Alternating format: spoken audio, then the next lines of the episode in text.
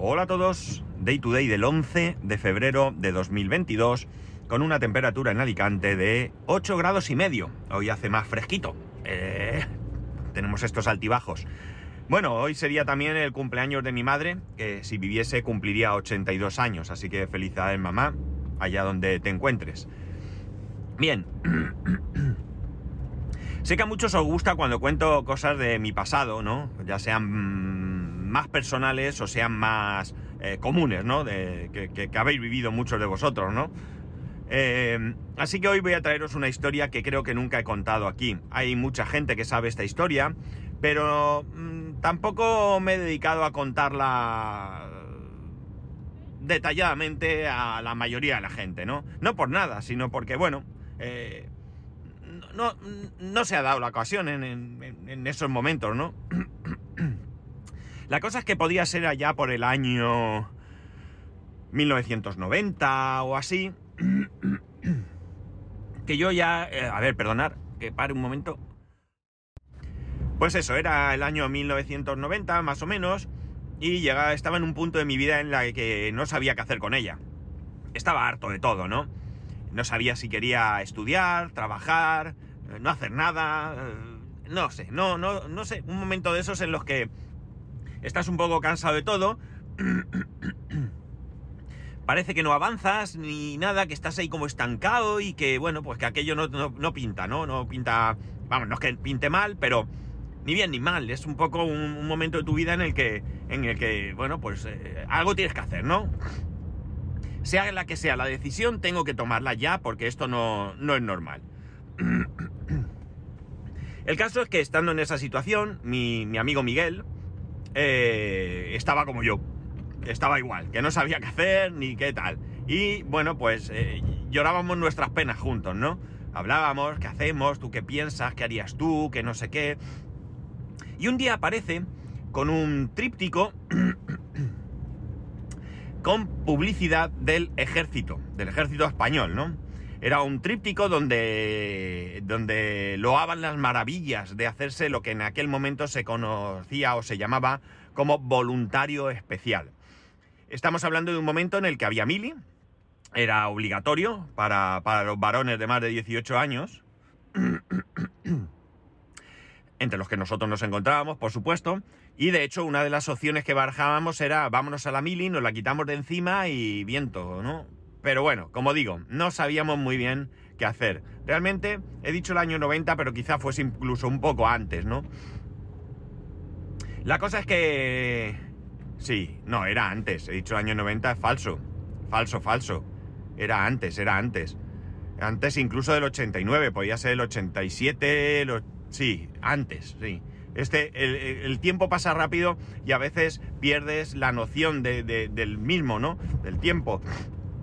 Y realmente es un proceso que para mí había sido muy corto, pero estoy dándome cuenta ahora que fue mucho más largo de lo que cualquiera hubiera deseado, ¿no? Pues bueno, ya digo, era un momento en el que estamos así, llegó ese tríptico y me dijo, nos vamos, nos apuntamos. Y bueno, me leí el tríptico, eh, aquello fue un bastante falso, ¿no? Eh, porque, bueno, mi hermano, mi hermano el mediano, eh, está en el ejército y, entró así, entró con esa modalidad. Y era una cuestión que con el paso del tiempo eh, se complicaba, porque yo, bueno, yo me enteré mucho tiempo después. Resulta que si a los 45 años no habías realizado el proceso necesario para, vamos a decir, quedarte, te tenías que ir a la calle, ¿no? Hubo gente espabilada, como mi hermano y otros, que en un momento dado demandaron.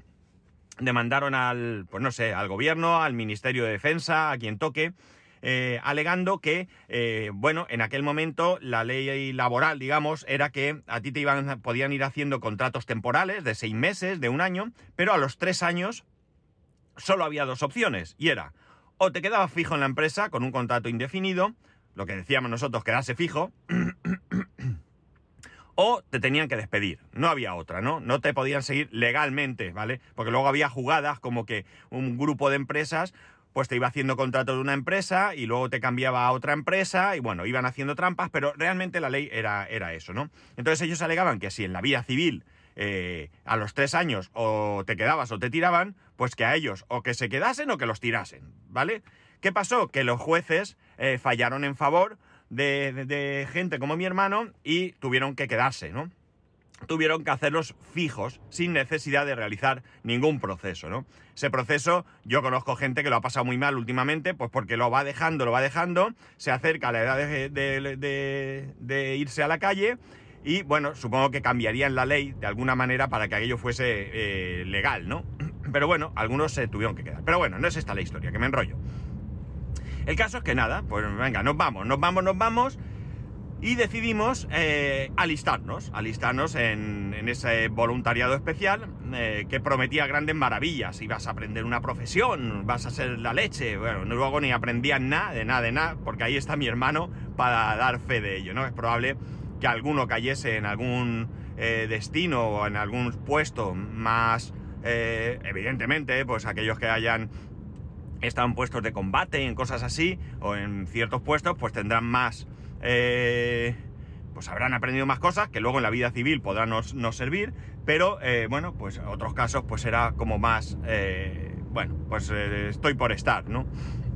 Bien, la cuestión es que, nada, decidimos alistarnos, vale, pues ya está, esta va a ser nuestra vida, vamos a hacernos militares, ¿no? El caso es que yo llegué a mi casa y se lo dije a mis padres. Mirar, estoy hasta el gorro de la vida y me voy al ejército. Y bueno, pues mis padres dijeron, pues muy bien. El caso es que aquí eh, apechugues y, te busques un futuro. No había mucho problema con el ejército, mi, familia no era antimilitarista, porque de hecho mi familia era militar, mucha parte de mi familia, no solo mi hermano, sino mi abuelo, eh, eh, bueno, mi bisabuelo, familia por parte de uno y otro lado, bueno, eran militares o, guardias civiles o algo eh, que, bueno, pues que, digamos que, estaba ahí en la familia. La cosa es que, que nada, pues ya está, vamos a ver si nos enteramos de qué hay que hacer. Y en ese impasse mi madre tenía una amiga, una amiga del barrio, de origen puertorriqueño. Eh, una mujer que estaba casada con un español, ¿no? Y esta mujer, perdón, y mi madre, pues eh, la veía y quedaban por las tardes y bueno, pues cosas de amigas, ¿no? Y se ve que se lo comentó. Y esta amiga, eh, con tres hijos, eh, dos hijas y un hijo, resulta que su hijo estaba en el ejército de los Estados Unidos, ¿de acuerdo? ¿Por qué? Pues porque evidentemente era, tenía la, la nacionalidad o yo qué sé, no sé muy bien cómo porque creo que doble nacionalidad con Estados Unidos no hay, pero bueno, el caso es que él estaba en el ejército, concretamente en el ejército del aire. Eh, entonces eh, le dijo, ¿y por qué no se va a Estados Unidos al ejército? Y me dijo mi madre lo que le había dicho y a mí me moló, claro. Hombre, eh, a ver, puesto ya a tirarse a la piscina, pues como que mola más, ¿no? cosas de flipaos, ¿no? Al final te haces una idea y tal. Pero la verdad es que más que porque yo pensara que el ejército americano es la leche y todo eso, era porque eso sí era un cambio radical. Eso sí era un gran cambio en mi vida. Es decir, no voy a dejar todo lo que estoy haciendo ahora y me voy al ejército. No, no, no. No solo eso, sino que además me voy a otro país. A otro país a miles de kilómetros. No me voy a Portugal, a Francia, no, no. Me voy muy lejos. Y aquello pues me moló mucho, ¿vale? Y entonces yo empecé a hacer todas las gestiones, habidas y por haber, para poder eh, alistarme en el ejército de los Estados Unidos. No tenía muy claro a dónde iba a acabar, porque claro, mi intención fue, a ver, yo eso de marine, de pegar barrigazos y tiros en el mundo, no sé si me mola, pero un puesto en el ejército del aire, a mí siempre me ha gustado muchísimo el ejército del aire, me gustan los aviones, me gusta todo eso, pues me parecía una gran idea, ¿no? evidentemente no piloto, yo no cumplía los requisitos para ser piloto, pero podía ser mecánico o, bueno, no sé, un puesto que pudiese estar bien. Eh, operador de radar, no sé, cualquier de estas cosas que podía encajar en mi perfil. Total, que como digo, yo empecé a hacer movimientos, ¿no? Y esos movimientos iban encaminados a eh, conseguir alistarme. El problema era que las cosas ya habían cambiado. Hubo un momento en Estados Unidos que aquí cualquiera que, se alistaba pues era bien recibido. Pero ya estábamos hablando de una época en que esas cosas ya se iban restringiendo, ¿no? Ya se iban eh, frenando más, ¿no? Ya no cualquier inmigrante podía llegar allí, me alisto en el ejército y arreglado mi problema, ¿no? No, no era así. Ya digo, eh, había más dificultad. Entonces, como digo, yo empecé a moverme por todos lados. Empecé a mandar cartas, empecé. Bueno, y en ese impasse, un amigo me dijo: Te voy a presentar a un amigo que te va a gustar. Ese amigo, que soy mi gran amigo Víctor, eh, Resulta que es también de origen puertorriqueño, aunque vivía en España desde bien pequeño, porque su madre era española. Y bueno, pues sus padres se separaron y vino la mujer volvió a su país. Y bueno, pues resulta que él tenía, es algo más joven que yo, no diría que a lo mejor uno o dos años más joven que yo.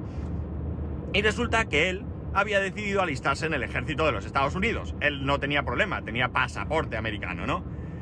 Eh, bueno, tuvo el estudio en España, hizo su...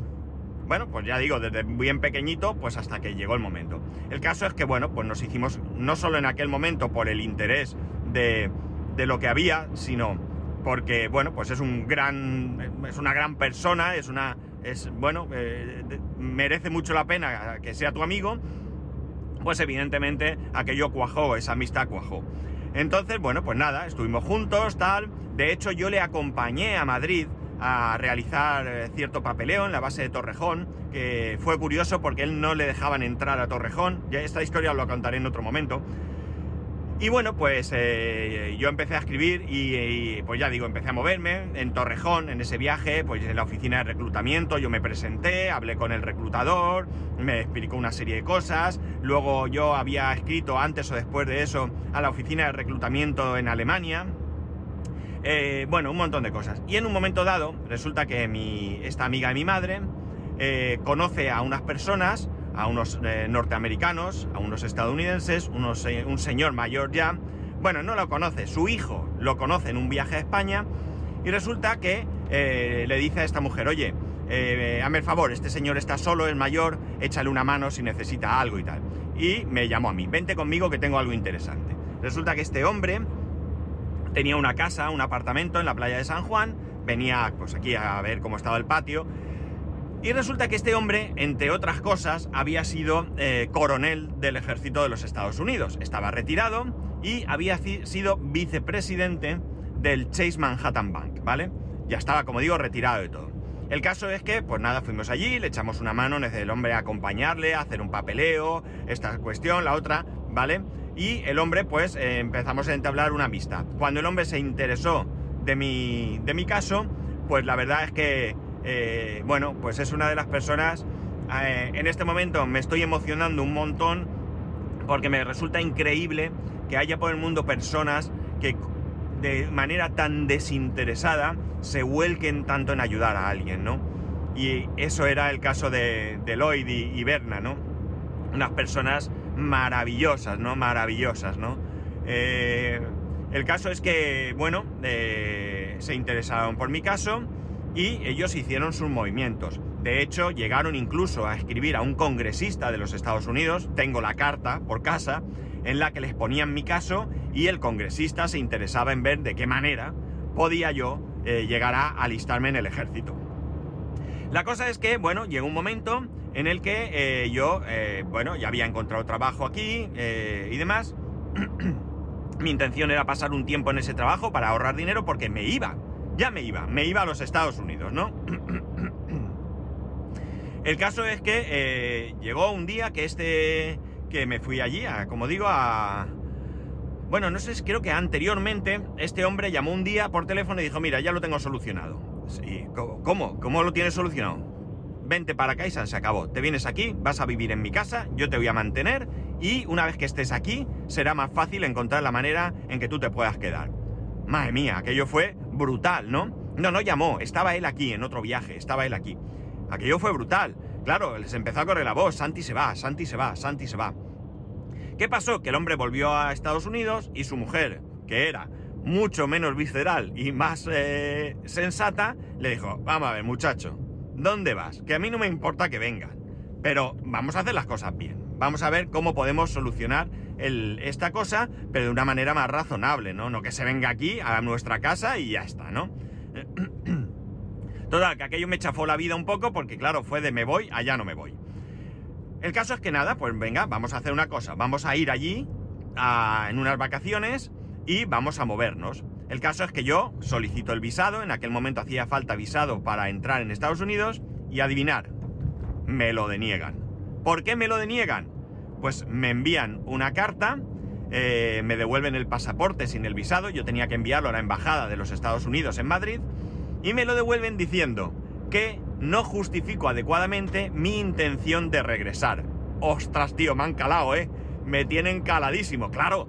Yo había estado en la Embajada de los Estados Unidos también, que no os lo he dicho. Estuve en la Embajada preguntando, recogí documentación allí para rellenar eh, para solicitar ciertas cosas. Había escrito a la oficina de reclutamiento de Alemania. Había estado en la base de Torrejón. Es decir, claro, yo tenía un perfil, ¿vale? Ahí constaba mi nombre, ¿no? Supongo que en algún momento, pues, eh, de alguna manera, todos esos movimientos, pues, quedaban registrados en el sistema y cuando tú ibas a pedir ahí el tal, decían, a ver, ojo, cuidado, este tal. Vale, pues nada, la cosa se fastidia, no puedo ir a Estados Unidos. El caso es que, fijaos lo que es la vida. Mi madre tenía otros amigos de Madrid, que, eh, bueno, se veía con ellos eh, en verano. Venían en verano, tenían una casa por aquí. Y en verano pues quedaban por las tardes, iban a la heladería, tomaban algo, charlaban, por lo típico. y en un momento dado mi madre le cuenta a ellos, mira lo que le pasa a mi hijo, quiere ir a Estados Unidos y no le dejan. ¿Por qué no le dejan? Pues por este motivo. Y dice el hombre, vamos a ver. ¿Tú sabes que mi hijo trabaja en la Embajada de los Estados Unidos? ¿Perdón? ¿Qué me estás contando? Sí, sí, sí. Dame el pasaporte. Yo le doy el pasaporte a esta familia, se llevan mi pasaporte a Madrid y al cabo de unos días vuelve mi pasaporte con el visado para poder entrar en Estados Unidos. Una maravilla. Otro asunto solucionado. Total, que nada, yo me voy a Estados Unidos, me voy a casa de estas personas, me acogen como a un hijo, la verdad es que eh, nunca podré agradecer eh, eh, ese interés, ese, ese querer ayudarme, ¿no? Quizás tengo un poco clavada eh, la espina de que llegó un momento en que perdimos el contacto, ¿no? La vida va cambiando y empezamos a escribirnos cartas, luego dejamos de escribirnos y bueno, yo entiendo que a día de hoy eh, yo he intentado localizarlos, he intentado hacer búsquedas y por lo que he podido deducir eh, han fallecido, ¿no? Ya, bueno, pues eran mayores y, han fallecido. Siempre he tenido la ilusión de, de ir a Estados Unidos, coger un coche y acercarme a su casa, ¿no? Y ver si, si había alguien, su hija, tenían una hija que vivía con ellos, bueno, tenían más de un hijo, pero había una hija que vivía con ellos y bueno, pues si en esa casa sigue viviendo la hija o si me podían dar referencias aunque fuese para hablar con ella, no sé. Eh, es algo que tengo ahí que, me pesa un poco, ¿no? Bueno, la cuestión es que una vez allí en Estados Unidos pues eh, hicimos un montón de gestiones. Hablamos con una persona que, era como un responsable de un centro hispano que bueno, apuntaba maneras hacia la política, estaba, había sido estudiante en Harvard y bueno, pues apuntaba, como digo, a que iba a tener algún puesto político, se interesó. Eh, fuimos a una universidad donde este hombre era una especie de, de ¿cómo se dice? Mm, consultor, ¿no? Y hablamos allí con un, con un, no sé si con un vicerrector o con quién, se ofrecieron amablemente a que yo estudiase allí, a buscarme un trabajo para que yo pudiese pagarme los estudios, a que yo pudiese ir a una especie de academia, instituto universitario donde aprender bien inglés. La verdad es que, madre mía, no os podéis imaginar, todo eran facilidades, ¿no? Todo era pues abrir puertas, ¿no? El caso es que, bueno, pues después de mucho tiempo, de esta, bueno, mucho tiempo no, después de todas estas gestiones, eh, yo tenía billete de vuelta, ¿vale? Yo fui allí como unas dos semanas o así. Eh, madre mía, se ha pegado una leche y tiene el coche en una rotonda encima de una señal de tráfico. Bueno, la cosa es que no hay nadie, ¿eh? La cosa es que, bueno, pues yo cogí y me volví porque, bueno, en el fondo eh, era una gran oportunidad. De hecho, creo que hubiera sido la oportunidad, no sé si de ingresar en el ejército, pero sí de quedarme a vivir en Estados Unidos. Hubiera terminado una carrera universitaria, probablemente, hubiera tenido un trabajo, hubiera tenido ingresos, pero hubo un punto que a mí mm, me volvía loco, ¿no? Y era el hecho que iba a depender muchísimo de esta familia, y a mí me pareció un exceso, ¿no? Me pareció un exceso porque todo estaba muy bien, pero todo era muy en el aire, ¿no? Entonces, bueno, pues decidí volverme a España y, eh, bueno, decidimos, lo hablamos y decidimos que yo me iba a volver a España y que, bueno, pues ellos iban a seguir intentando hacer varias gestiones. Eh, ¿Qué pasó? Mm, aquí me tenéis, es decir, aquello no cuajó, no terminó de, de salir de ninguna de las maneras. Eh, y bueno, pues ya mi vida continuó y ha seguido el derrotero que eso sí que os he contado eh, aquí, ¿no? Mi, vida profesional, pues que va ligada a mi vida personal, pero que, es la que conocéis, ¿no? De, aquella experiencia, pues bueno, sobre todo me quedo eh, con la grandísima, grandísima amistad que tengo con Víctor, le, le quiero un montón, bueno, es no sé, de esas cosas que te encuentras por casualidad en la vida y que merece mucho la pena. De hecho, cuando yo os hablo de, mis amigos, de mis amigos amigos, de lo de sangre, él es, él es uno de ellos sin ninguna duda. Eh, saco el, haber conocido a Lloyd y Berna, que me parecen eh, que, te hace ver que la, que la vida, que en, este planeta hay gente eh, de grandísima calidad mm, humana, buenísimas personas que se desviven por ayudar, que sin pensar que siquiera muchas veces en, consecuencias para ellos, porque ya digo, no, te vienes a vivir a mi casa y ya lo solucionaremos, ¿no? Eh, bueno, y la experiencia de haber conocido cierta gente, ¿no? Eh, realmente, bueno, pues eh, no tengo ahora mismo un... Ay, qué pena que no saliera aquello, ¿no? Porque tengo otras cosas, ¿no? Tengo mi familia, eh, tengo mi trabajo y estoy muy contento con lo que tengo.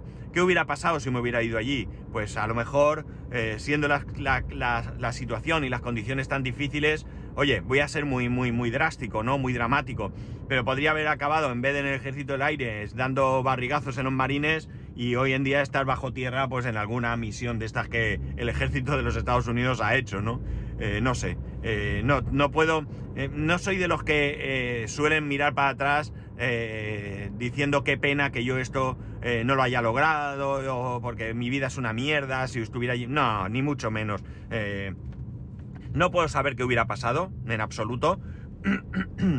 y ya está, no salió, no salió, pero es una de las experiencias de mi vida, de, bueno, pues de querer eh, avanzar o de querer eh, llegar a una situación que para mí fuera buena, estable, o al menos eso yo pensaba en su momento. Ya digo, no sabemos qué hubiera pasado de haber salido de otra manera la cosa, pero realmente, eh, bueno, lo que sí que tengo presente y tengo aquí dentro es el hecho de que yo lo intenté, ¿no? De que yo lo intenté, de que hubo mucha gente buena que me intentó ayudar y que, bueno, pues eh, de toda esa experiencia y toda esa gente que yo he conocido, pues realmente, porque además a partir de ahí, pues conocí gente eh, que, pues no sé, amigos de estas personas, eh, bueno, pues gente que, que, realmente merecía la pena, ¿no? Y una experiencia de realmente ver cómo esas personas eran tan buenas personas que os puedo decir que a mí la gente me llamaba por teléfono o venía a la casa eh, solamente para conocerme, ¿no? Para conocer a ese, a ese español que, quería quedarse en Estados Unidos y bueno, era una especie de... Eh, eh, no sé cómo decirlo, ¿no? Pero más hacia ellos, en plan de, bueno, voy a ver a esa persona que vosotros os interesáis y quiero preocuparme por ellos, ¿no? Realmente fue maravilloso, ¿no? esa experiencia fue increíble, fue increíble. Lo otro, pues ya digo, eh, no salió, pues no salió, no pasa nada. Hay muchas cosas en la vida que no salen, unas cosas pues pueden ser para mejor, otras no, y eso, las cosas que no salen no se saben cómo, cómo terminan. Eh, estoy satisfecho con lo que tengo, eh, no es que esté satisfecho, es más allá. O sea, estoy muy contento con lo que tengo, estoy muy contento con el trabajo que tengo en estos momentos, estoy muy contento con la familia que tengo, desde aquel entonces hasta hoy, pues mi vida yo creo que ha sido muy interesante, realmente interesante para quien soy yo, es decir, eh, no soy un potentado con dinero que ha hecho grandes cosas, un científico que ha descubierto grandes cosas, pero he podido tener bastantes experiencias diversas a lo largo de la vida y bueno, pues a mí eso me, satisface, ¿no? Creo que cuando, cuando, cuando, si mirase, no suelo hacerlo, pero si mirase la, echase la vista atrás, pues yo creo que puedo estar satisfecho de lo que he ido haciendo, ¿no? ¿Que podía haber hecho más? Pues sí, ¿por qué no? Siempre se puede hacer más, pero realmente creo que, que, he tenido bastantes experiencias y todas ellas, en su gran mayoría, todas, realmente siempre se puede sacar provecho de cualquier experiencia, pues han sido enriquecedoras. Y nada más, esta ha sido, eh, esta fue la aventura por la que yo me quise ir a vivir a Estados Unidos, ¿no? Así que bueno, pues ahí tenéis eh, una historia más de mi pasado, de esas que a muchos os gustan, y nada más, espero que la disfrutéis y que ya sabéis que podéis escribirme arroba spascual, spascual arroba spascual.es, el resto de métodos de contacto en spascual.es barra contacto. Un saludo y nos escuchamos el lunes.